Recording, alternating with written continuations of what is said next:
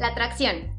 El principio básico para entender cómo estamos formados, pues un átomo por sí solo no es nada, pero uniendo varios se puede crear un universo. Entonces podemos decir que la atracción es amor. Todo estimas hoy en De Amor es.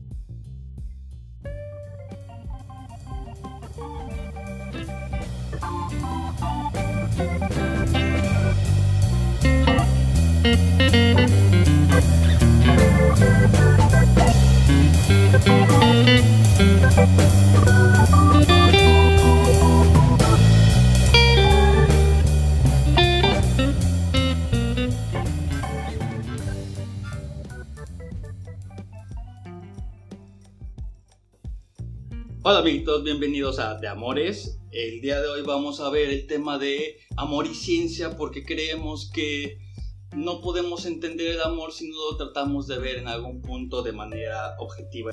La última vez comentábamos que el amor lo era todo y si, si todo es el amor, pues qué mejor que entenderlo desde sus fundamentos quizás físicos o químicos o biológicos o los tres a la vez. Aquí pues obviamente no somos expertos y vamos a hablar de, de lo más sencillo que podamos de ello, porque yo reprobé química, así que no esperen demasiado de mí.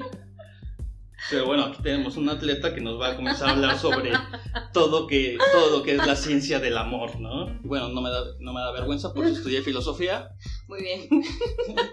Pero por eso, por, eso nos complementamos, por eso somos el 1-2 puros campeones aquí. Conmigo, Andrea, de conocimiento.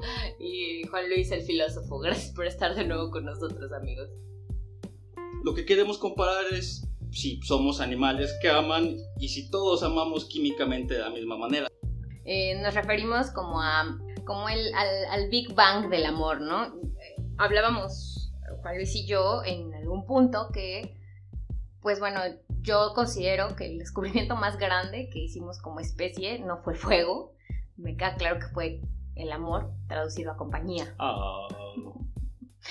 ¿Por qué? Porque nos descubrimos como acompañantes, porque nos dimos cuenta de que existíamos en esta dualidad eh, como para no estar solos, ¿no? Macho y hembra. Eso. Y, y entiéndase macho y hembra como cualquier cosa que pueda conectarse, amigos. Entonces, pues esa es, la cuestión de, del binomio, ¿no? Finalmente, que, somos parejas y no somos tríos, ¿no? Pero bueno, sí es importante porque a partir de esto viene un momento biológico, un momento en donde comenzamos a entender que pues hay una necesidad y no es otra que el procrear y preservarnos, ¿no? Como especie. Este mismo momento es donde los roles comienzan a tomar importancia si lo vemos así, el resumen sería que la mujer procrea y el hombre atiende a esta necesidad con el fin de pues, trascender. Pero en esta pareja, en este buscar trascender, también vamos a hacer pura química, entonces vamos a buscar este, este juego, esta droga del amor que nos va a impulsar a buscar al otro. Porque al final, eh, pues bueno, sí estamos respondiendo a un impulso biológico, pero pues está controlado por químicos como cuáles, bueno, está la dopamina, que, genera como esta parte del deseo sexual, las endorfinas que controlan el comportamiento, en donde podemos nosotros decir, ah, pues este güey me gusta, eh, me está tocando, mira cómo me prende. Uh. La oxitocina, ¿no? Que por ejemplo es la responsable de crear vínculos. Y este vínculo, pues después se puede traducir una dependencia, y esta dependencia, pues una cuestión de fidelidad. Pero bueno, así como estas sustancias generan, pues también hay sustancias que regulan, como cuáles, bueno, está la serotonina que va a regular a la dopamina, la vasopresina que va a regular a la oxitocina, ¿no? Y le va a decir, güey, ¿sabes qué? Este vato no nos está generando como suficiente, entonces hay que ir a buscar a otro. Pero aquí el meollo es, si biológicamente estamos diseñados para mantenerlas estables, ¿por qué no siempre es así? Sí, aquí por ejemplo nosotros no somos animales que van a buscar solamente la cuestión de la reproducción. Y esto va a ser porque el ser humano termina por romper de alguna manera con el ciclo de la naturaleza, es decir, no se va a tener que reproducir en determinada fecha del año como muchos de los animales. Va a poder crear nuevas formas de relaciones y nuevas formas de, pues, de reproducirse. De esta forma nosotros, aunque sabemos que, pues bueno, las sustancias están constantemente controlando nuestro comportamiento, pues también sentimos, ¿no? y el sentir es, yo creo que la parte mediática de esto. Por ejemplo, tenemos la prolactina. La prolactina es una sustancia que es bien importante, pues es la que va a generar la lactancia. Nos va a permitir amamantar, nos va a permitir como darle los nutrientes necesarios a, este nuevo ser, ¿no? Que trajimos al mundo, que está cumpliendo esta misión de procrear y de, preservar la especie. Pero también, gracias a la prolactina, nosotros eh, tenemos, o bueno, nosotras las mujeres tenemos esta supresión de, de líbido. Y sin líbido, pues no hay deseo sexual. Y si no hay deseo sexual, pues no cogemos. ¿Y qué pasa? Bueno, si no cogemos, que al final del día el sexo nos ayuda a generar estas sustancias que generan cosas bonitas, que, nos dan como esta avidez, esta felicidad, eh, como este éxtasis, pues evidentemente se va a dar pie a algo que pues, bien conocemos como pues, la abstinencia. La abstinencia. Y algo más macabro aún, la depresión postparto. Entonces, venga es, o sea, hablar de una depresión es lógico cuando estamos suprimiendo de manera activa por decisión de, un arraigo natural de procrear y preservar. Aunque sepamos que la química es algo que no podemos controlar, sí podemos regular. Pero entonces, ¿cómo rompemos el impulso biológico aquí? cómo finalmente nuestro cerebro eh, tendríamos que ver la cuestión de causalidad, es decir, eh, la química en nuestro cerebro es lo que nos hace felices o tenemos ciertos hábitos y ciertos comportamientos que nos hacen ser felices y por lo mismo se crea la química.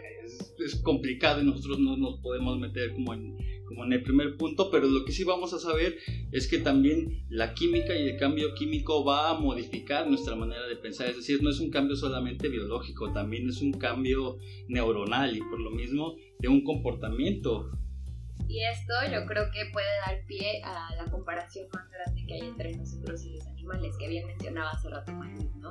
O sea, de alguna manera los animales pues, actúan por instinto y están pues actuando porque es algo inherente en ellos, ya saben cuál es su fin de existencia y nosotros no, nosotros tenemos eh, pues esta cuestión de decisión activa en donde pues también podemos actuar por impulso, pero no por instinto. Y pensamos que el amor para nosotros iba a tener consecuencias. Los animales finalmente pues pasa su ciclo y lo dejan. Sin embargo, nosotros al tener un ciclo diferente necesitamos una nueva búsqueda de esta, esta droga. Sí, somos, somos bien junkies. Pero ciertamente, por ejemplo, Carl Sagan en Los Dragones del Edén decía que no podemos negar nuestra naturaleza, ¿no? Que podemos adaptarla, que podemos suprimirla, que podemos reprimirla, pero no, no podemos negarla. Y yo creo que esto se da porque buscamos pertenecer a, algo nuevo, algo totalmente alejado de lo natural, y esto ya es un constructo social.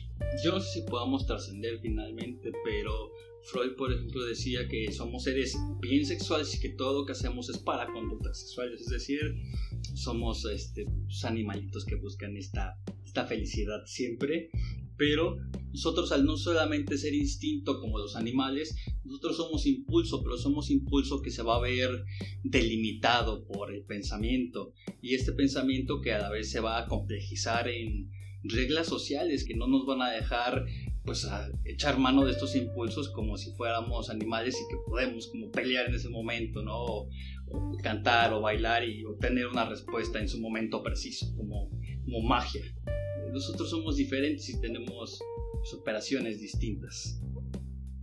Y bueno amigos, hasta aquí la parte como de la ciencia y el amor.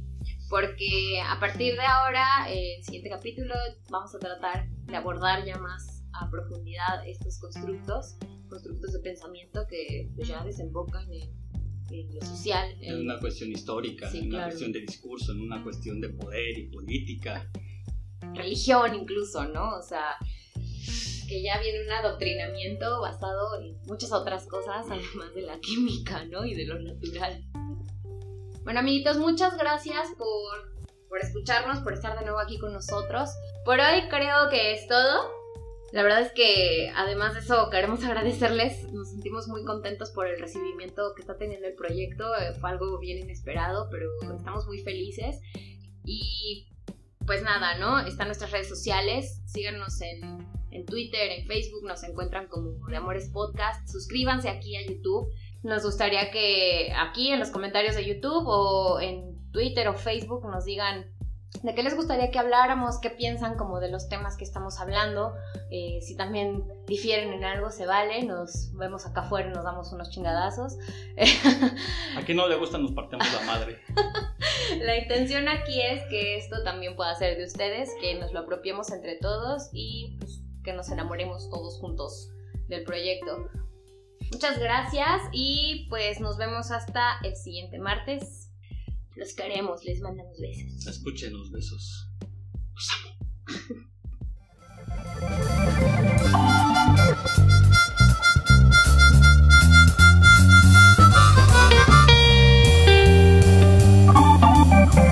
amo.